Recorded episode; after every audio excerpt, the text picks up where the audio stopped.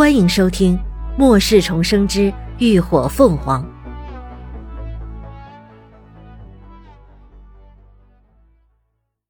第二百九十七集《基地选址》。没事儿，你和师兄他们愿意加入就行了。林鸾毫不在意，人我们随时都可以招。只要基地能够有足够的安全保障和生活物资，不怕没人来。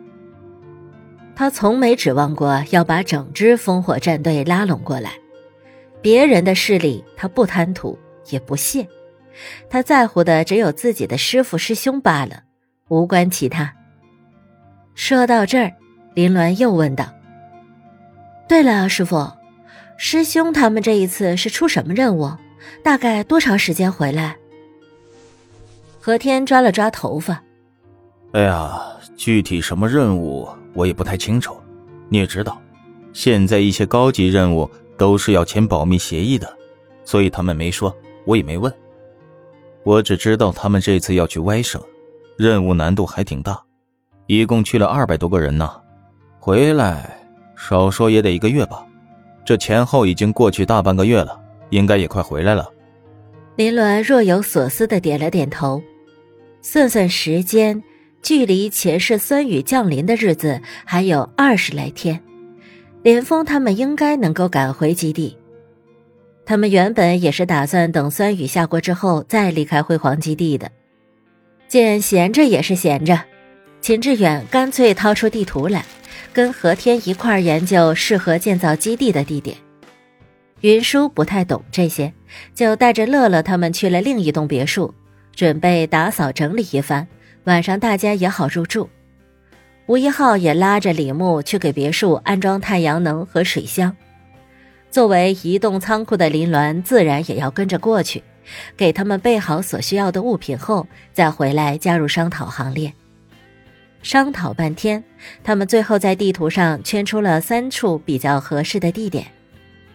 一处是位于 Z 国东南地区的外省，也就是连峰他们这一次出任务的地方；还有一处是名不见经传的小城，Z 城，曾经是农作物种植基地。那地方依山傍水，土地宽阔，如果基地建在那儿，是有利于未来耕种的，自给自足。一处是位于西南地区的 S 省 S 州。是个历史悠久的山城，那地方山高谷深，道路崎岖，属于易守难攻的地域。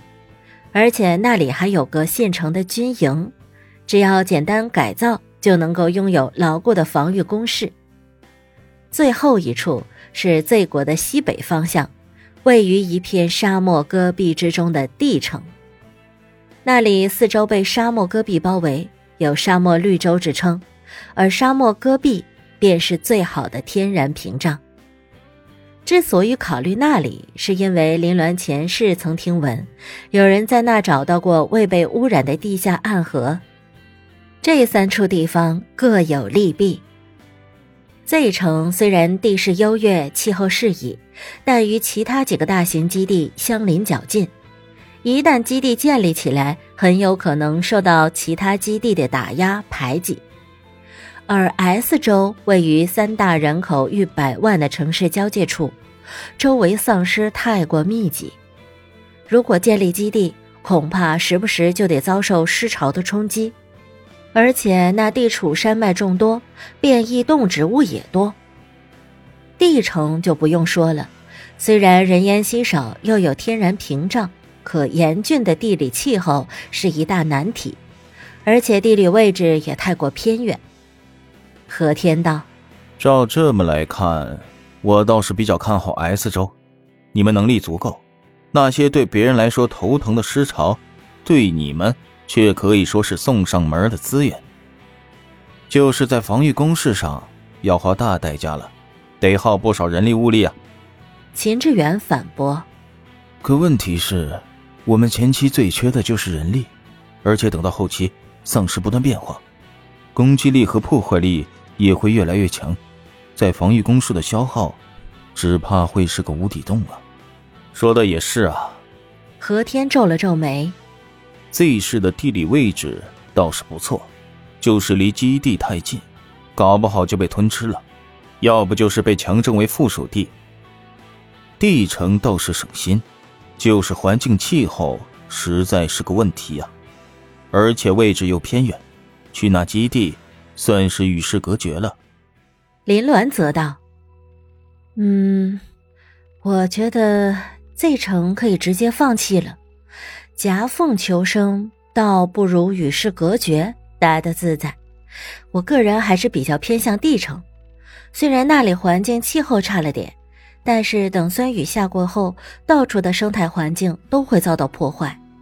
D 城的四周都是沙漠戈壁，反倒没有什么损失。S 州也可以考虑，现在县城的军营上改造的话，能省不少事儿。至于防御工事方面，可以问一问吴一浩，看他有没有什么办法。秦志远突然又道：“对了，说到军营，我倒是想起来，在 Z 城以南的那一片沙漠深处区域，也有一个军事基地。那个基地属于全封闭式，在官方地图上是没有任何标注的。我曾经执行任务的时候，在那的机场转过机，知道大概的位置。”林鸾听得眼睛一亮，这无疑是给帝城又添了一条优势。嗯，那就先暂定帝城和 S 州这两处，Z 城彻底放弃，其他的等师兄他们回来后再说，再听听他们的意见。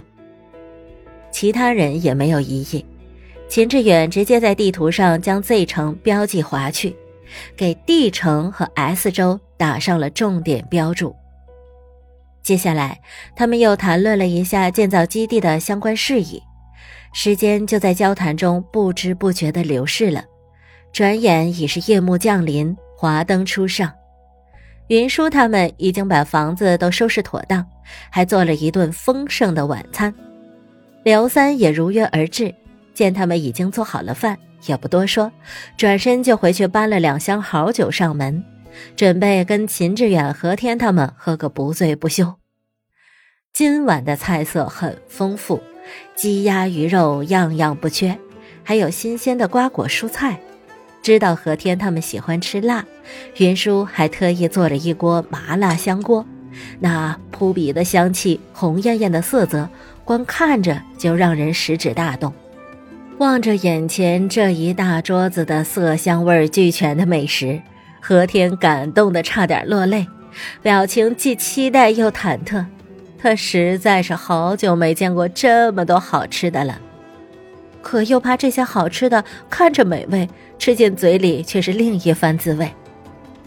云舒也被他看得有些紧张起来，生怕自己煮的东西真的不尽如人意。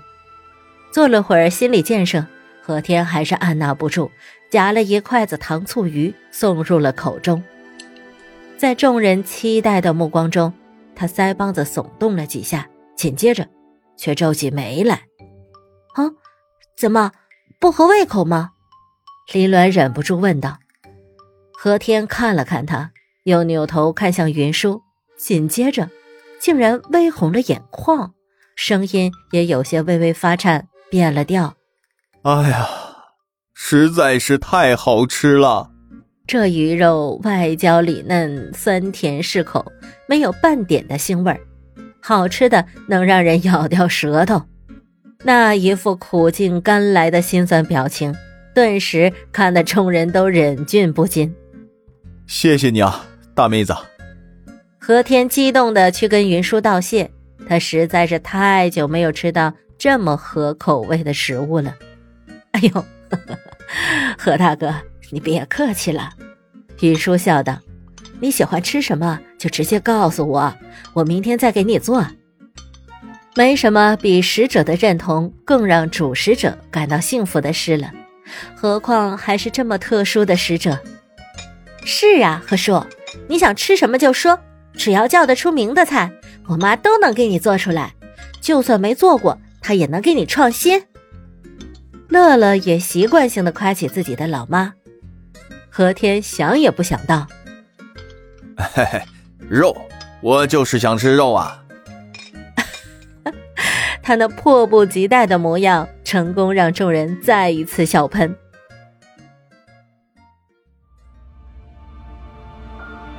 感谢您的收听下集更精彩。